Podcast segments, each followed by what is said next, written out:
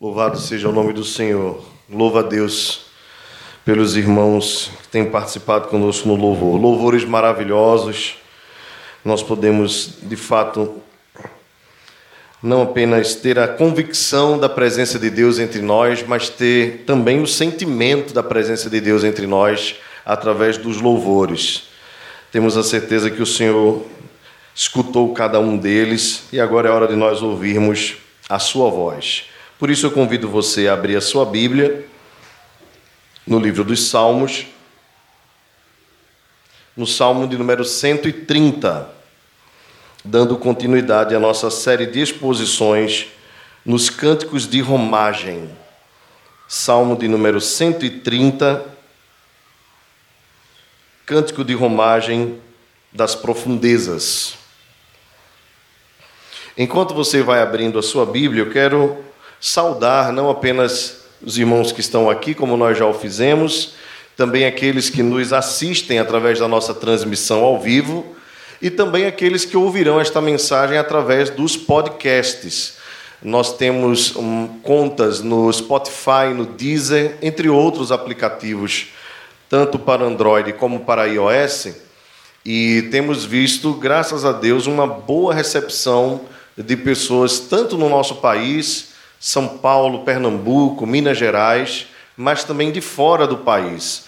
Algumas pessoas têm nos assistido, têm nos ouvido através do podcast nos Estados Unidos, na França, na Inglaterra e na Islândia. São os cinco primeiros países, né, fora o Brasil, que têm acompanhado a nossa série de mensagens. E nós louvamos a Deus pela vida de cada um de vocês. Não os conhecemos, mas temos a certeza que, pela graça de Deus, somos irmãos porque temos amor à mesma palavra e ao mesmo Cristo, Jesus, o Filho de Deus. Salmo de número 130, queridos, diz assim a Escritura: Das profundezas clamo a ti, Senhor. Escuta, Senhor, a minha voz. Estejam alertas os teus ouvidos às minhas súplicas. Se observares, Senhor, iniquidades, quem, Senhor, subsistirá? Contigo, porém, está o perdão, para que te temam. Aguardo o Senhor, a minha alma o aguarda, eu espero na Sua palavra. A minha alma anseia pelo Senhor mais do que os guardas pelo romper da manhã, mais do que os guardas pelo romper da manhã. Espere Israel no Senhor pois no Senhor há misericórdia, nele copiosa redenção. É ele quem redime a Israel de todas as suas iniquidades. Baixa sua fronte, feche os seus olhos. Vamos entrar mais uma vez na presença de Deus em oração. Senhor querido, Deus de amor, nós te louvamos, Pai, pela honra que temos de estar na tua presença, junto com os nossos irmãos, de podermos entoarmos lindos louvores a ti, que expressam os sentimentos do nosso coração, entregarmos a ti as nossas orações, os nossos dízimos e ofertas, podermos oferecer a ti, Senhor, louvores, cânticos de celebração, de júbilo, de adoração. Como é bom, Senhor, poder chegar na tua presença e nos derramarmos perante ti, expressando tudo aquilo que nós sentimos. E agora, Senhor, é chegada a hora de nós calarmos a nossa voz para ouvirmos a tua, através da exposição da Sagrada Escritura. Por isso nós te pedimos, em nome de Jesus, nos orienta, nos direciona, nos ilumina para que possamos compreender a beleza do Evangelho, em nome de Jesus. Amém. Meus irmãos, este salmo de romagem faz parte do corpo dos cânticos dos degraus, como também eram conhecidos em Israel, aqueles salmos que foram feitos para a peregrinação do povo de Deus rumo à terra de Jerusalém, especialmente ao Monte Sião, quando cada tribo saía das suas tendas e pelo menos uma vez por ano, mas poderia ser até três ou mais, dependendo da condição ah, do adorador, se dirigia a Jerusalém, levando sua família, levando muitas vezes ah, materiais para serem ofertados, animais, recursos financeiros para serem colocados ali em Jerusalém, e cada vez que o povo ia se aproximando ah, do templo em Sião, aquilo virava uma enorme festa. Por isso, fluíam dali ah, vários salmos de louvor, de adoração a Deus, com temáticas muito diferentes. Esta, por exemplo, é a primeira vez que nós vamos ter, dentro dos salmos de romagem, uma temática específica de confissão, de quebrantamento e de arrependimento. Então eu queria iniciar esse salmo pensando com os irmãos exatamente sobre o tema de forma mais básica possível: a confissão dos nossos pecados. É uma prática, uma joia perdida na cristandade nos dias de hoje.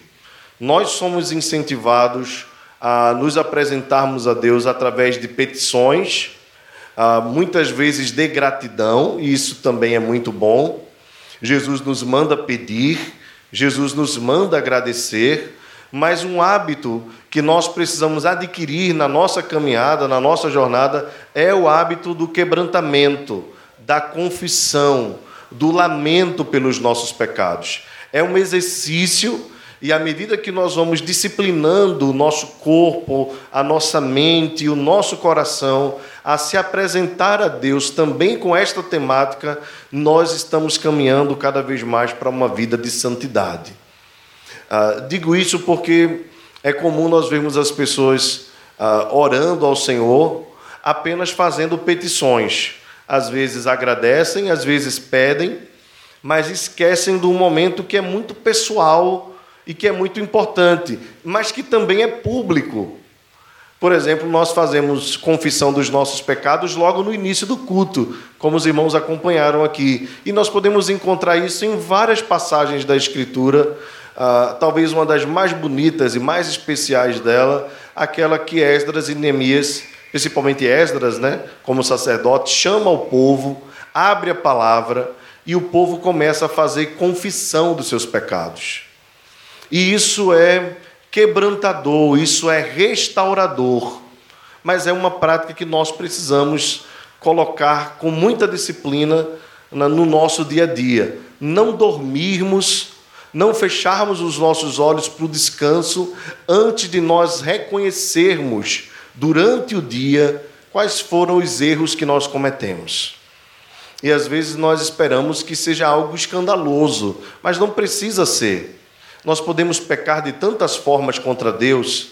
Às vezes nós pecamos no nosso pensamento, às vezes nós pecamos por ações, às vezes nós pecamos por palavras, às vezes nós pecamos por omissões, né, o bem que nós poderíamos fazer e não fazemos. Então nenhum de nós escapa daquele momento em que nós devemos nos encontrar com Deus e diante da sua santidade reconhecermos os nossos pecados. A Bíblia está repleta de orações assim. Os salmos de confissão são muitos. Se você lembrar bem, ah, você vai trazer à memória o Salmo 32, Salmo de Davi. Bem-aventurado aquele que tem a sua iniquidade perdoada, cujo pecado é coberto quando Davi diz: Enquanto eu calei os meus pecados, me envelheceram os ossos, porque a tua mão pesava dia e noite sobre mim, e o meu vigor chegou em sequidão de estio. Confessei-te então o meu pecado, a minha iniquidade não mais ocultei. Disse: Confessarei ao Senhor as minhas transgressões, e tu perdoaste a iniquidade do meu pecado. Basicamente, esse é o foco do salmo.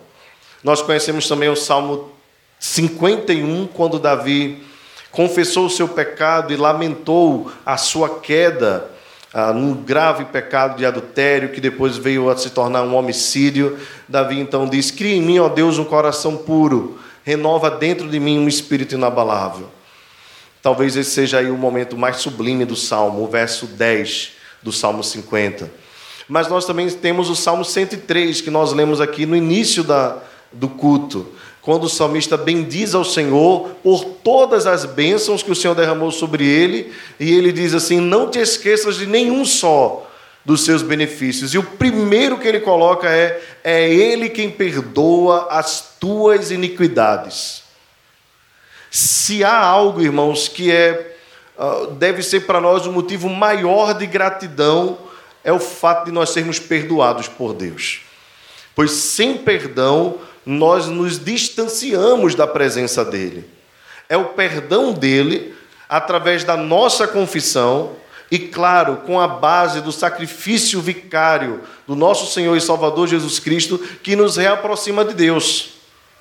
Porque pecados não confessados nos afastam de Deus. O, o profeta Isaías diz: a, mão do Senhor não está encolhida para que não possa abençoar, nem os seus ouvidos surdos para que não possam ouvir. Mas os vossos pecados fazem separação entre vós e o vosso Deus, e escondem o rosto de Deus de vós.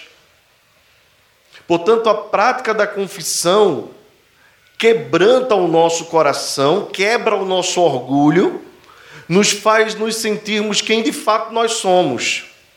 Por isso a Bíblia diz assim: coração quebrantado, o coração humilde, o Senhor não despreza.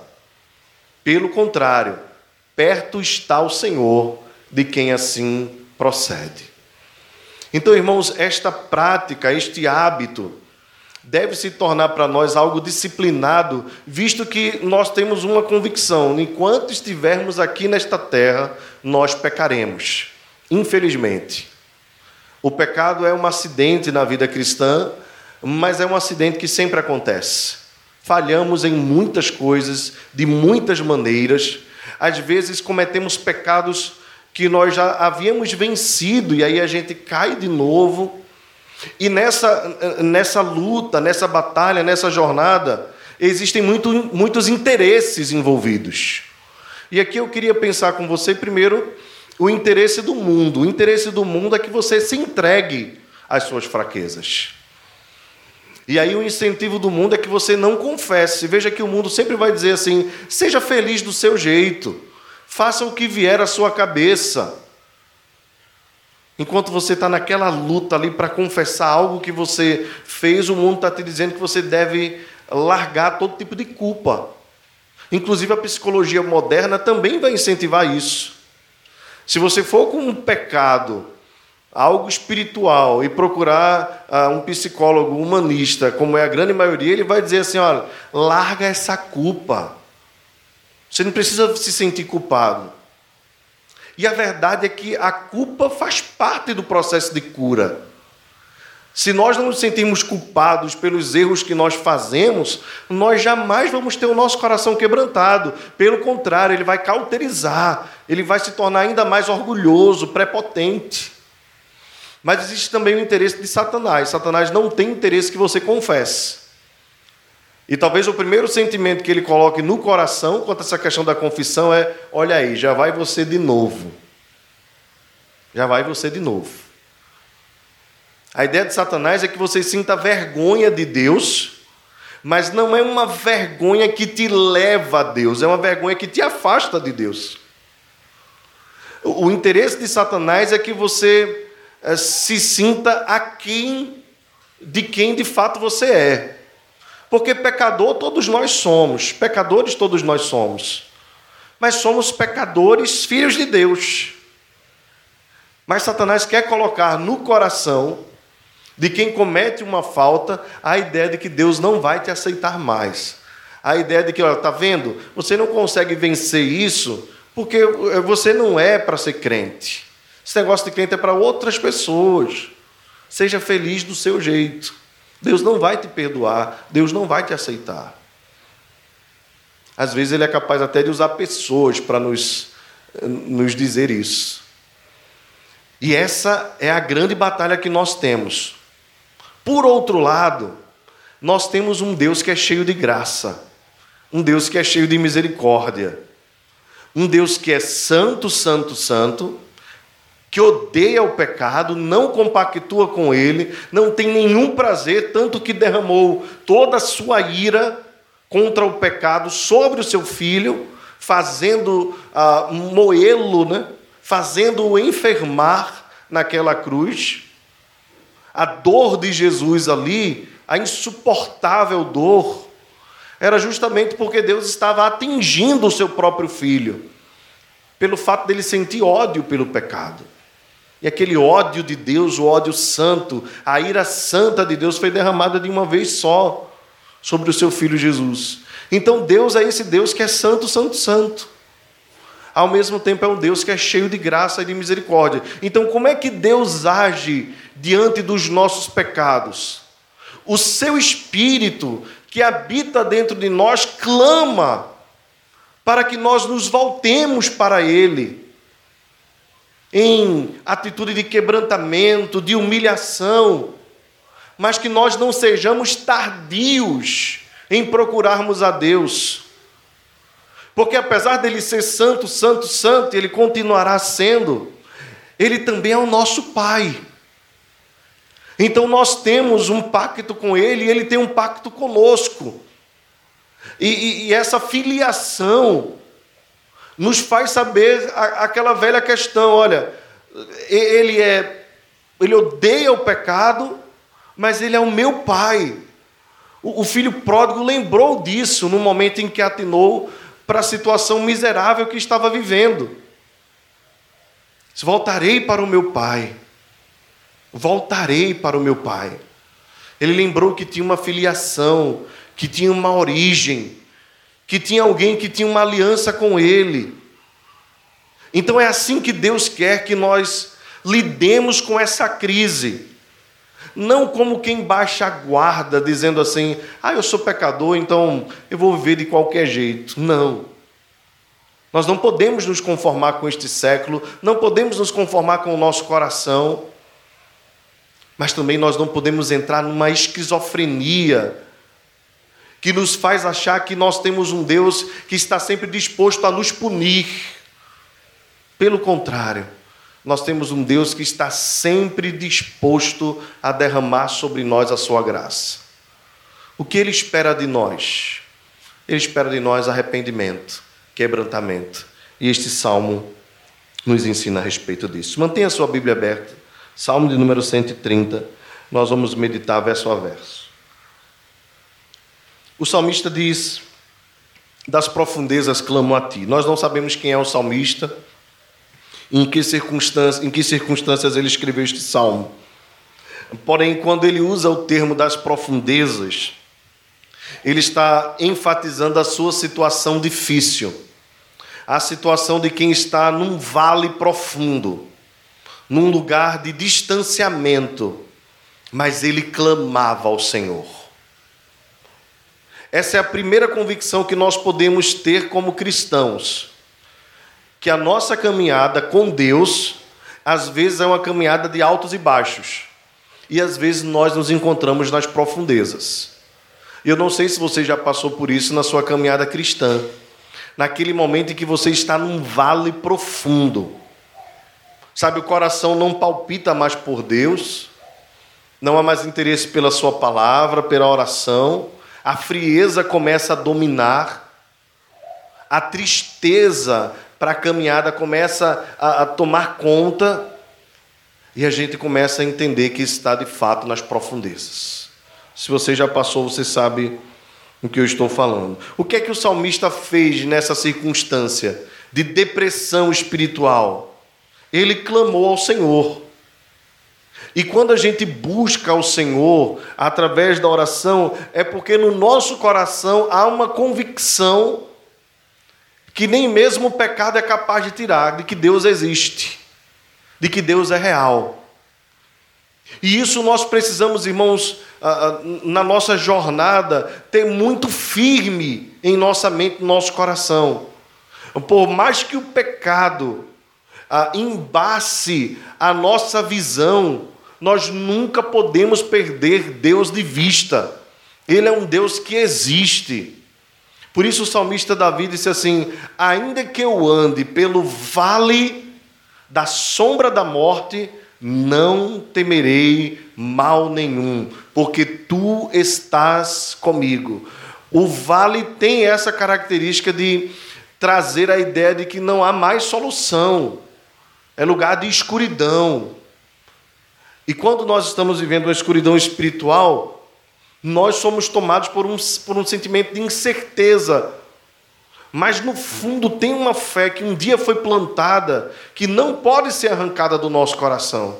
E é essa fé que nos faz clamar ao Senhor e dizer: Escuta, Senhor, a minha voz.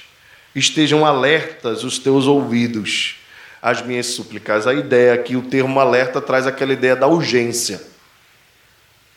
E aqui eu queria trazer uma outra aplicação rápida ah, com você nesta noite. Queria lembrar você que quando nós estamos vivendo esta situação, nós não precisamos e não devemos nos acomodar no vale da depressão espiritual, da queda espiritual. E nós precisamos clamar ao Senhor urgência. Urgência. Se o seu coração está frio, não se acomode com a frieza do seu coração. Se está faltando interesse pela leitura da palavra, pela oração, pelas coisas de Deus, pela busca da santidade, você já percebe isso, se isso está trazendo um pouquinho de incômodo ao teu coração, é hora de você se incomodar um pouco mais com isso e clamar ao Senhor dizendo: Pai, me tira deste deserto, me tira deste lugar, me tira desta escuridão, me tira desse vale, pois eu quero viver a vida cristã caminhando como diz o profeta Abacuque.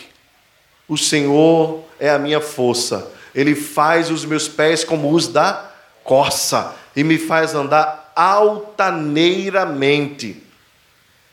Mas eu não quero viver no vale.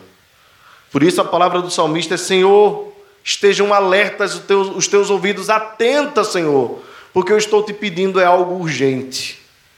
Meus irmãos, se há algo urgente na nossa vida, é nos voltarmos para Deus. Não há nada mais urgente que você precise do que parar, pensar e voltar-se para Deus. Todas as outras coisas na vida, ainda que importantes, não são mais importantes do que voltar-nos para Deus.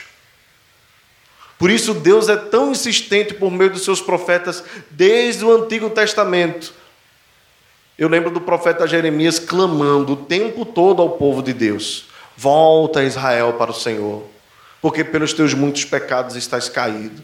Volta, Israel, lembro de ti, Israel, quando tu eras jovem.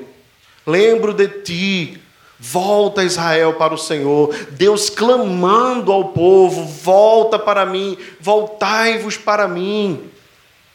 Deus chega a dizer assim: Olha, se o marido encontra a sua esposa, cometendo adultério, ele tem todo o direito de afastar-se dela e de repudiá-la.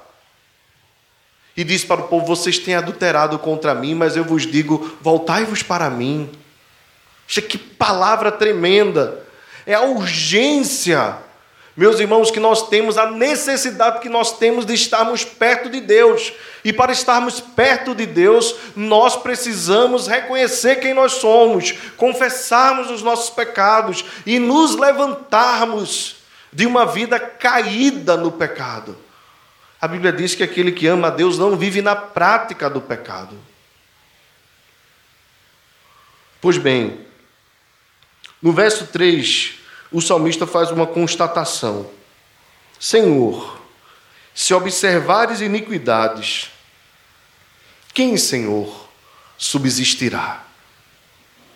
Esta, logicamente, é uma pergunta retórica. A resposta está no próprio texto: ninguém. Se Deus olhar para nós, buscando em nós pecados, nenhum de nós poderá resistir à sua santa ira. Todos nós seremos condenados, nenhum de nós sobreviverá. Essa é a realidade. Aí você pergunta, então por que Deus olha para mim e me deixa continuar vivendo? Eu vou falar para você um pouco mais na frente. Mas a constatação do salmista é clara: ninguém, ninguém pode permanecer diante de Deus e dizer: Não tenho cometido pecado, nunca pequei. Ninguém. Isso é absoluto. No verso 4 ele diz: Contigo, porém, está o perdão para que te temam. Aqui neste verso nós encontramos duas aplicações importantes. Porque nós subsistimos por causa do perdão. Porque Deus nos perdoa. Para que Deus nos perdoa? O próprio texto diz: para que nós o temamos. Não é perdão para a gente zerar a conta e depois começar de novo a nos endividarmos.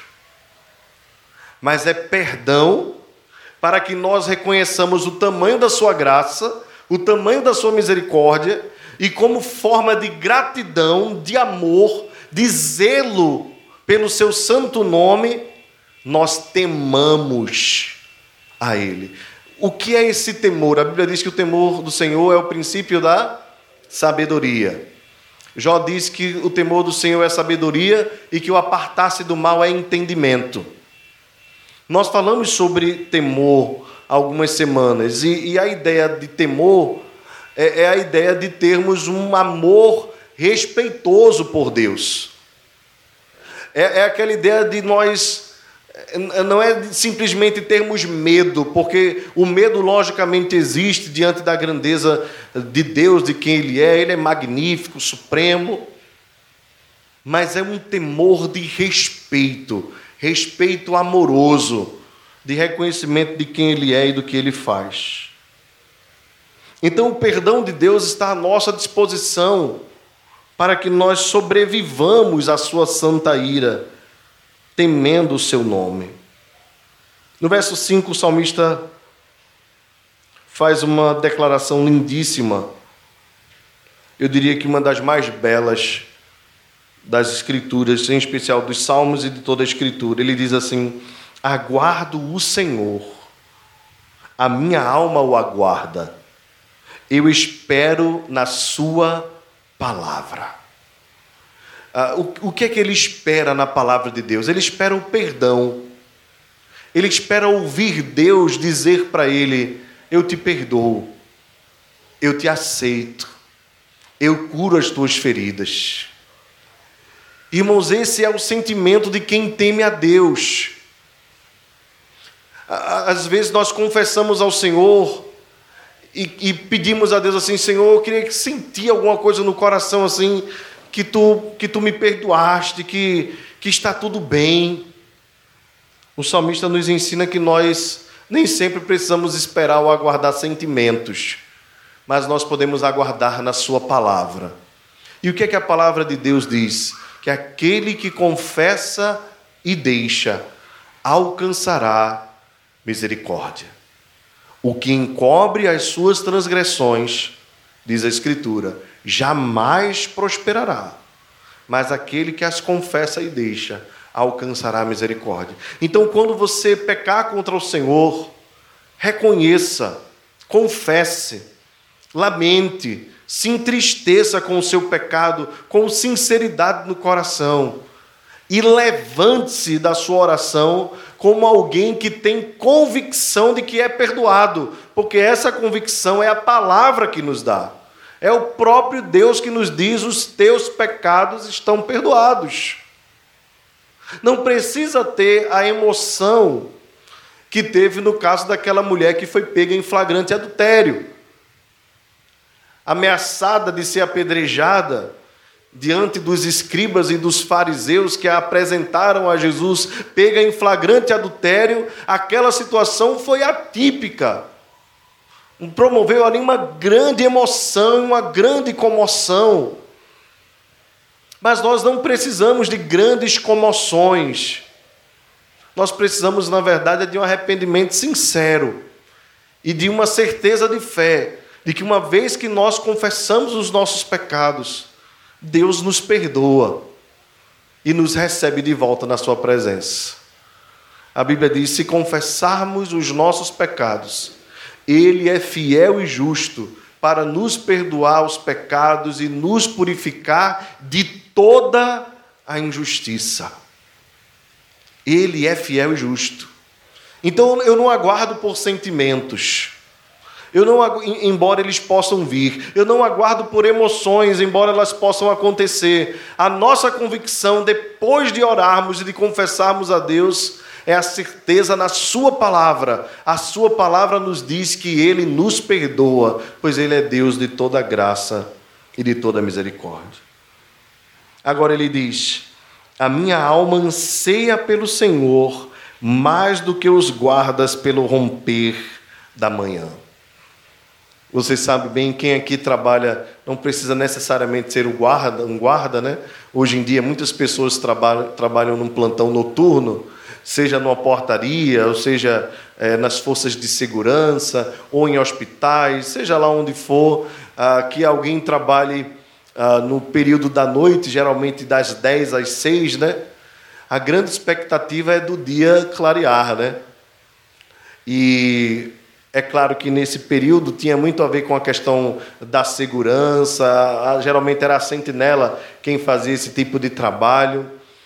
Então a alegria era eh, não apenas pela hora de largar, como a maioria das pessoas tem essa alegria, mas era alegria também porque naquele período a iluminação não existia, a luz elétrica não existia, né? Então o, o local era pouco iluminado. Quando chegava a, a luz do sol, os primeiros raios, aquilo já promovia uma alegria, porque trazia segurança para aquele que estava trabalhando como sentinela durante a noite. Então o que o salmista diz é assim, irmãos: eu espero, Senhor, pelos, pelos primeiros raios de sol do teu perdão, da tua graça Talvez aqui uma alusão à noite seria a escuridão e a, a profundeza, a profundidade que o pecado trazia. Meus irmãos, quando nós de fato reconhecemos os nossos pecados diante de Deus, quando alguns deles são gravíssimos e trazem grandes consequências, os sentimentos que isso pode promover em alguém que teme a Deus são sentimentos muito profundos. Eu digo isso baseado na própria história de Davi. O sentimento de Davi, quando pecou contra Deus, foi: Senhor, não retires de mim o teu espírito. Qual era a sensação de Davi? Eu sei que alguns comentaristas gostam de tentar imaginar outra coisa ali, porque nós somos presbiterianos, somos reformados, cremos que uma vez salvos, salvos para sempre, e que o Espírito de Deus habita em nós e e como habitação ele não pode retirar-se de nós, porque nós só podemos clamar a Cristo pelo Espírito. Essa é uma convicção que nós temos e está em toda a Escritura. Quando Davi diz assim: Não retires de mim o teu Espírito, aí alguns costumam dizer assim: ó, Davi está falando do reinado. Não tires de mim o espírito de rei. Embora isso também acontecesse, como aconteceu com Saul, eu creio que o que Davi está expressando ali é mais profundo que isso.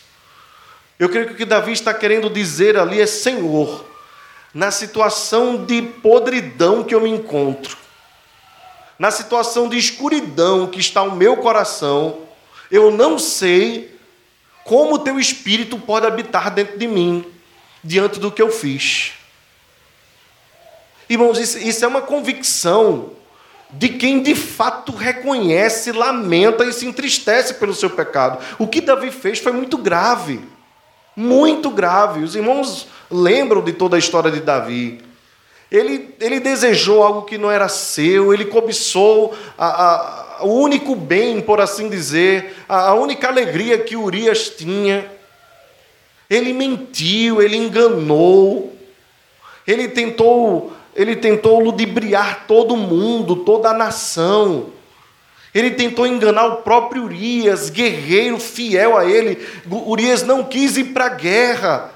Urias não quis ir para casa. Urias quis ficar, uh, uh, perdão, Urias não quis ficar, não quis ir para casa, quis ficar protegendo o rei por conta do período da guerra. Davi deu a ele vinho e disse assim: Olha, vai e te alegra com tua esposa, tendo já se deitado com Batseba. Irmãos, Davi foi um homem ah, naquela circunstância, ah, não tem palavras que nós podemos expressar do que Davi foi. Ele foi um canalha.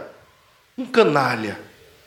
Ele agiu assim como um, com uma malignidade terrível, absurda, destoante de toda a sua vida. E é claro que eu falo isso lembrando aos irmãos: se aquele que pensa estar em pé, veja para que não caia, porque o Davi dos Salmos não tem nada a ver com a narrativa do que ele fez diante de Deus. E no final mandar uma carta colocando Urias para a infantaria, para frente de batalha, sabendo que era certo que aqueles que fossem para frente de batalha seriam mortos. Foi Davi quem matou Urias. Isso foi terrível diante de Deus. E quando ele atenta para toda a trama, quando ele cai em si, ele passa sete dias de luto, lamentando os seus pecados, ainda clamando pela criança que estava no ventre de Batseba. Quando Davi se levanta, ele se levanta para escrever este salmo. Então o sentimento dele é: será que eu sou crente mesmo? O que eu fiz é muito grave. E isso não tem a ver com a dificuldade de Davi em crer na certeza da salvação, não, irmãos. Isso tem a ver com o sentimento. O pecado promove isso mesmo no coração de quem é verdadeiramente quebrantado, de quem realmente reconhece, de quem lamenta as suas práticas. O pecado promove isso mesmo. Mas eu lembro a você que depois Davi se levantou, tomou banho, comeu, adorou ao Senhor e buscou retomar a caminhada. Então, irmãos, o pecado tem esse poder de nos colocar numa situação de escuridão. E o que é o sol, o que é a luz? É a palavra de Deus, é o seu perdão, é a sua graça que vem diante de nós. Então o salmista diz assim: A minha alma anseia pelo Senhor, pelo Deus de toda graça, de toda misericórdia, mais do que os guardas aguardam pelo romper da manhã. E aqui ele nos ensina agora. Mais do que os guardas pelo romper da manhã, espere Israel no Senhor, pois no Senhor a misericórdia, nele copiosa redenção. Então o salmista agora nos ensina. Ele diz: Eu aguardo perdão, Israel, aguarda também o perdão de Deus. Nele nós podemos confiar que há perdão, há graça.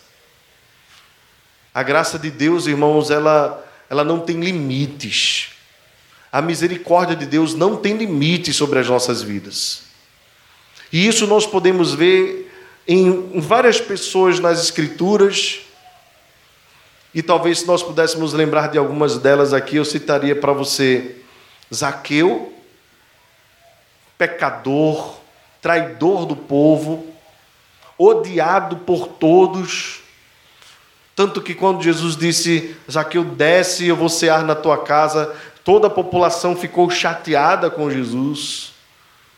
Jesus entra na casa de Zaqueu, come com Zaqueu. Zaqueu sai dali não apenas convertido, mas um convertido frutífero, devolvendo quatro vezes mais a quem ele havia furtado. Jesus disse: Hoje veio salvação nesta casa. Nós podemos lembrar do filho pródigo, que é uma parábola é, que na verdade não fala de alguém que está na igreja e saiu, mas fala na realidade de toda a igreja. Todos nós somos pródigos e fomos atraídos. O que é que o filho pródigo fez? Você lembra bem da história? Eu queria frisar apenas algumas coisas. Ele mata o seu pai vivo. Ele diz: Dá-me parte da herança. A herança só se pede a quem morre, né? só se recebe de quem morre. O que é que ele disse para o pai? É: Eu estou te matando. Você para mim não existe mais. Nós falamos hoje pela manhã sobre os Dez Mandamentos, né, trabalhando o Catecismo Nova Cidade, falando sobre não matarás. Alguém disse assim: Eu perguntei é, o que seria matar, né? E nós falamos não apenas tirar a vida de alguém, mas dizer palavras duras contra alguém, uh, palavras de ódio contra alguém. E, e, um dos irmãos assim, tratar com indiferença é também matar. E é verdade. E foi exatamente isso que o filho pródigo fez com o pai. Ele disse assim: Você não importa para mim, eu quero apenas o que você pode me dar. Embora não tivesse direito nenhum, ele pediu ao pai. E assim ele foi viver uma vida dissoluta até quando atentou para o fato de que na casa do pai ele poderia viver uma vida de felicidade. Ele vem arrependido, confessa os seus pecados e o pai o recebe. Assim, meus irmãos, nós podemos descansar num Deus que a própria Escritura nos apresenta que ah, de tal forma a dizer assim: as misericórdias do Senhor não têm fim renovam-se cada manhã, grande é a tua fidelidade. Não tem fim. Você pode ter falhado contra Deus, pecado contra Deus, você pode até desconfiar ah, dos teus próprios sentimentos, mas se você se aproxima de Deus, sinceramente rogando a Ele misericórdia, ele tem perdão abundante para derramar sobre a tua vida. A misericórdia de Deus abundante para ser derramada sobre os nossos corações, de maneira que essa misericórdia é capaz de cobrir todos os nossos pecados. Aqueles a quem Deus chamou, reconciliou, aqueles a quem Deus amou antes da fundação dos tempos. O, o, a sua misericórdia não tem limite. Por isso a Bíblia diz assim: sete vezes cai o homem, sete vezes o Senhor o levanta. Às vezes nós somos mais duros conosco mesmos do que Deus é. Isso muitas vezes é fruto do nosso farisaísmo, da nossa hipocrisia, da nossa tentativa de autojustificação. Às vezes nós dizemos que Deus não nos dará uma nova chance, na verdade, Ele sempre tem mão estendida para aquele que está quebrantado de coração, para aquele que se arrepende com sinceridade. Agora, irmãos, nós precisamos entender o tamanho do nosso pecado. E talvez essa seja a maior crise da igreja evangélica brasileira hoje, ou uma das maiores crises. Nós não temos mais, ou nós não temos a verdadeira dimensão do que é o pecado. Isso é tão sério que os teólogos estudam essa doutrina chamada de amartologia, de forma que desenvolvem teses e, e, e coisas profundas porque há uma doutrina sobre o pecado em toda a Escritura e que deve nos levar a nós sentirmos o peso que é. Foi por causa do pecado, como eu falei no início, que Deus precisou castigar o seu próprio filho. A comunhão que sempre existiu entre o Pai, o Filho e o Espírito Santo, a harmonia que sempre houve entre as três pessoas da Trindade a harmonia eterna precisou ser quebrada por um momento. Naquele momento em que o pai desprezou o filho. Você que é pai, você que é mãe, talvez já tenha afirmado: Eu nunca vou desprezar meu filho. E que você nunca despreze mesmo. Mas eu queria lembrar você que você não é perfeito e nem seu filho é perfeito. Já o pai que é perfeito, que tem um filho perfeito, desprezou o seu filho perfeito. Mesmo tendo sido ele obediente em todas as coisas, Deus o desprezou por um instante. Deus o rejeitou por um instante. E o Deus que ouve todas as nossas orações, não ouviu a oração do seu filho naquele momento, na cruz do Calvário. E o filho clamou: Deus meu, Deus meu, por que me desamparaste? Queridos, isso nos faz atentar para o tamanho da graça que nós recebemos. Os nossos pecados nos levariam à morte, à condenação eterna, a uma vida eterna de sofrimento, de dor, de choro. Talvez você já tenha proclamado em algum momento: minha vida é um inferno. Ou quando você tem um problema em casa, minha casa é um inferno. Quando o casamento vai mal, o casamento é um inferno. Talvez você já tenha dito isso algumas vezes. Mas eu e você não temos dimensão do que é o inferno. Dimensão. Eu talvez poderia exemplificar para você, não sei se você já teve falta de ar, asma, alguma coisa desse tipo. Nós temos visto muitas pessoas morrerem assim por conta da Covid, né? Busca ar e não encontra. E se você observar, é, é, o olhar das pessoas que buscam ar e não encontram é um olhar de desespero, não é? E aí existem duas formas de acabar com o desespero dessas pessoas: ou elas receberem ar, oxigênio, ou elas morrerem. Só que no inferno, você nem vai receber ar e nem vai morrer. É sofrimento eterno. Ah, mas o tempo está muito quente, o Recife está um inferno. Não está não, viu? Está não. Porque uma hora chega a noite e alivia um pouco. Ou você liga o ventilador e refresca. E se você tem um ar-condicionado, melhor ainda. E se você toma um banho, já alivia mais. No inferno não tem. Foi disso que Deus nos livrou. E digo mais para os irmãos: Ainda que você ou alguém viva uma vida infeliz neste mundo, ela desfruta, ainda que um pouco, da graça comum de Deus. Ela respira, ela come, ela anda, tem momentos de alegria. Pensa a pessoa assim, pode ser mais infeliz, uma vida triste. Deixa eu lembrar para vocês aqui, essa semana faleceu aquele homem que estava internado no hospital há 51 anos. Vocês viram esse caso? Foi fruto de reportagens e tudo mais. Se não me engano, ele adquiriu ainda na infância poliomielite e a vida dele toda foi numa maca, em tubos de oxigênio e tudo mais. Acredito que aqui no Recife, em São Paulo, quem São Paulo, né? E ele era fascinado por games, então depois né, que chegou a internet, ele começou a se comunicar com pessoas do mundo todo e tudo mais. É, e talvez você olhe para aquela pessoa ali como um retrato de uma vida infeliz. É claro que eu não queria ter a vida que ele teve, mas ele teve respirador com oxigênio, graças a Deus, é fruto da graça de Deus. Pessoas que o serviram ali no hospital, por pior que sejam os serviços hospitalares, ou possam ser os serviços hospitalares. Ele pôde se alimentar, por isso viveu durante 51 anos.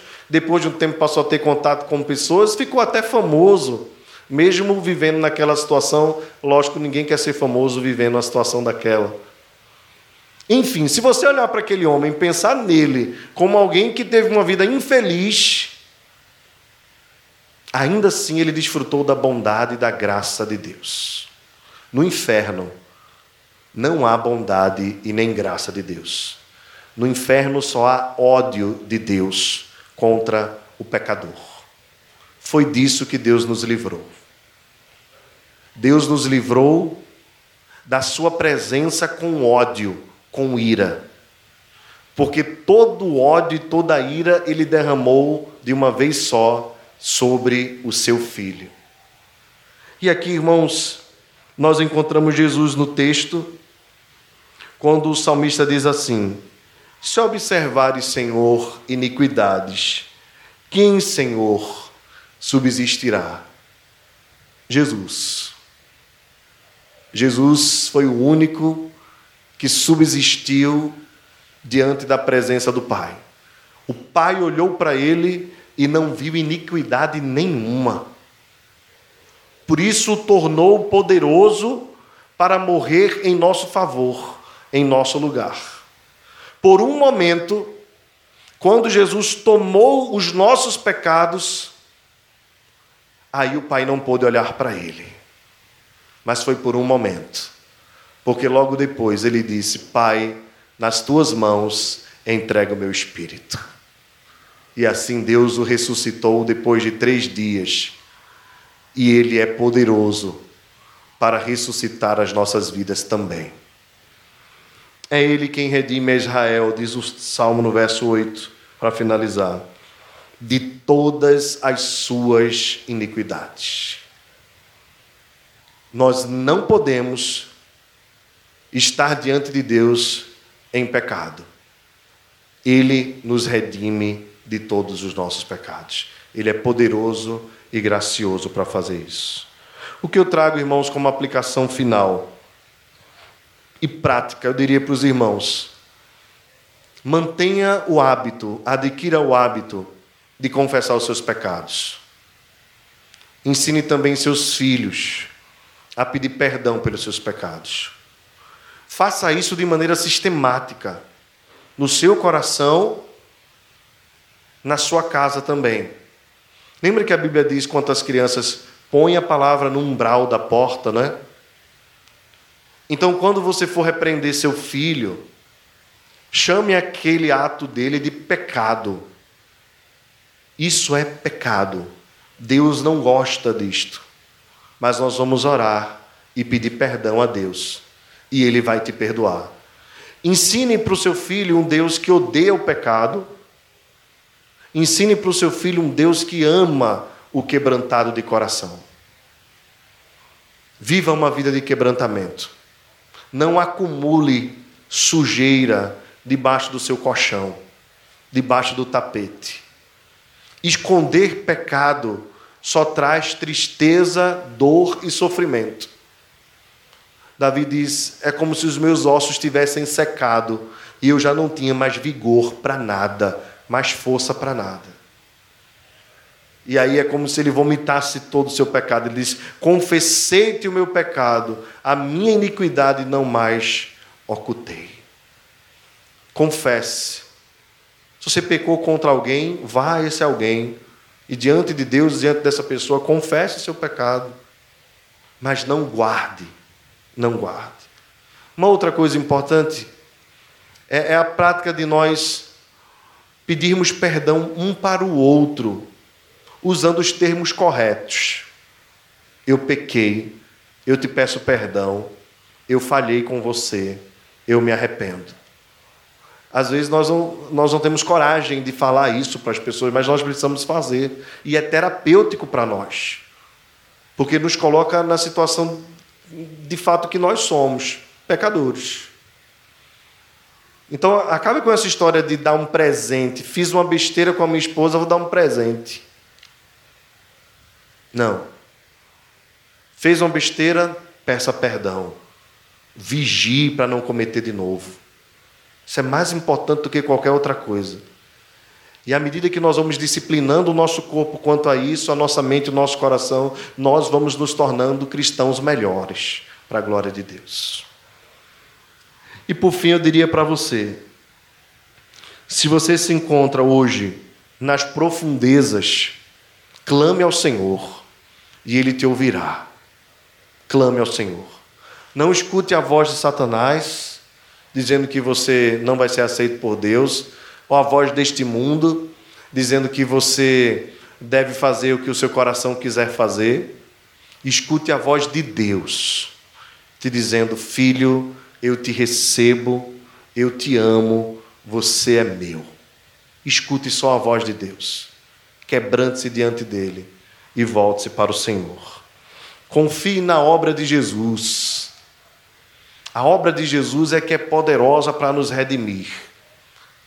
Não é tentar ser uma nova pessoa que vai te redimir do que você fez, mas é a confiança constante no sacrifício de Jesus. Porque enquanto estivermos aqui, nós pecaremos. Não crie grandes expectativas sobre você. Entenda o que eu estou falando.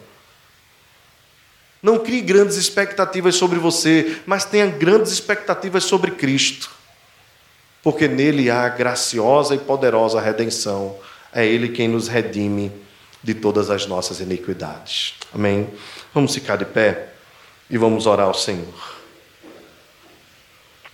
Senhor, como, como nós cantamos no cântico de confissão, precisamos da tua mão. Vem nos levantar, Senhor. Sozinhos, nada podemos fazer. Nas profundezas, nós clamamos a Ti e temos a certeza de que Tu nos ouves, pois não estás longe do quebrantado, pelo contrário, aquele que tem um coração contrito, o Senhor não despreza está perto.